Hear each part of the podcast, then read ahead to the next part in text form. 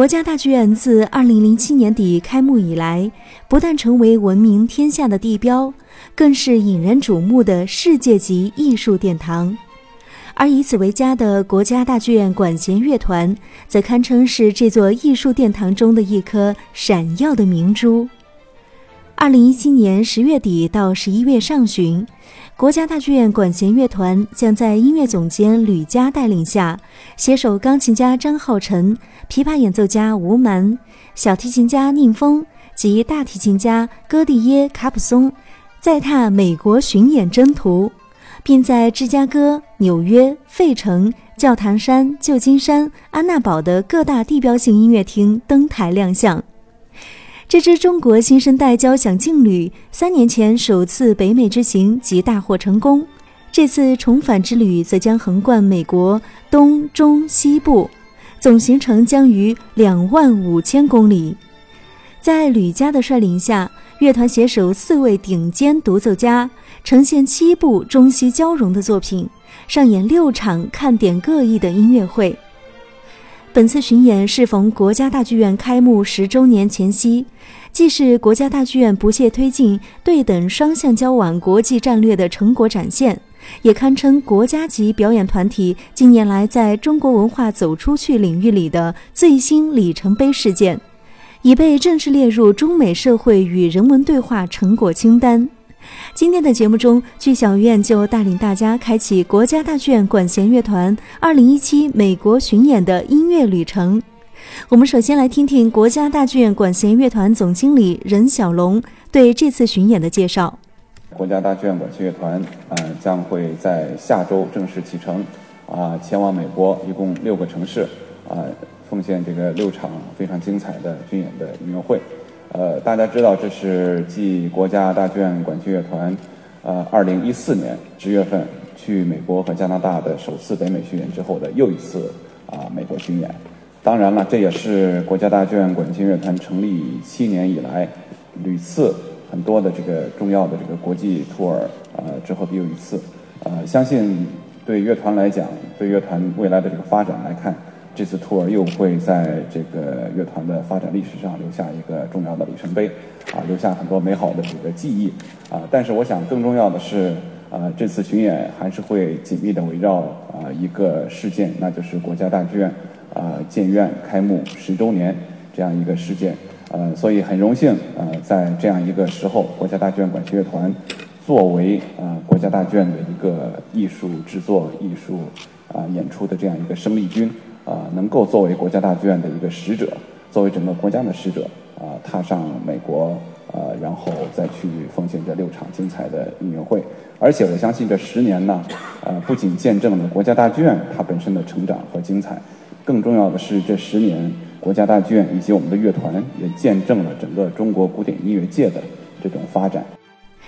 作为音乐总监，吕嘉曾在2014年就带领国家大剧院管弦乐团进行了首次北美巡演。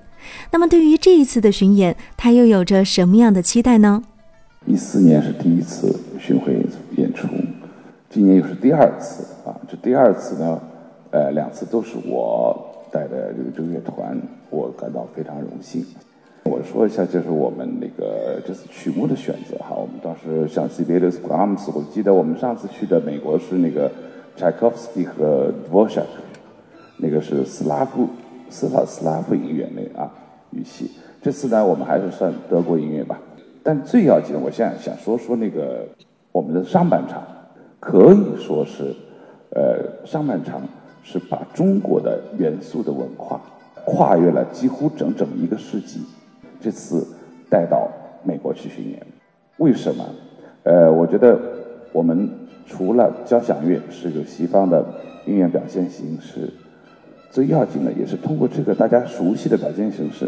能够展示和发展我们自己的中国的音乐历史和文化，介绍给大家。另外呢，我们就想大剧院乐团这次去去美国演出啊，我们这个乐团平均年龄三十岁。怎么通过这个所有的作品，啊，六场音乐会，把我们对音乐的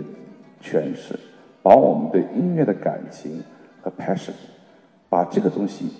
做好就可以了。最要紧的是 enjoy the music。刚刚吕嘉指挥谈到了这次巡演曲目安排的用心之处，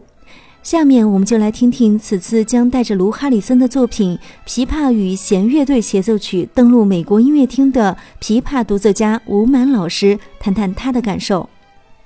其实对我来说，这次特别的特殊，也非常的荣幸。通常都是在国外，呃，就跟国外的乐队演了。呃，卢哈尔森这个作品呢，是一九九七年，嗯，在他七十岁生日的时候，林肯艺术中心委约他特别给我写的，所以这一层意义也是非常亲切的，而且是啊，就是比较难忘的，因为他是第一个呃西方的音乐家来为中国的琵琶写的这样的一首作品。适合弦乐队。第二个对我的这个感受就是，第一次跟国家大剧院，可以说第一次跟我们国内的啊优秀的交响乐队出去在美国巡演，这个对我来讲也是非常有意义，而且是演出美国人的作品。呃，我觉得也是正好体现了一种文化交流、文化的对话。正好我们现在这个呃这个“一带一路”的这种思想、这种这种理念吧，正好其实我觉得这个时机特别的好。而且我非常非常高兴，大剧院交响乐团能够把卢哈里森的琵琶协奏曲放在这次的节目中，嗯，呈现给美国观众，让美国观众去了解我们的乐团、我们的优秀演奏家怎么样来诠释美国人写的作品。这是一个非常有意思的，我我觉得对美国观众来讲是会是非常惊喜的这样的一个礼物送给他们。耳边正在听到的就是《琵琶与弦乐队协奏曲》。节目的最后，就让我们以这首乐曲预祝国家大剧院管弦乐团2017美国巡演圆满成功。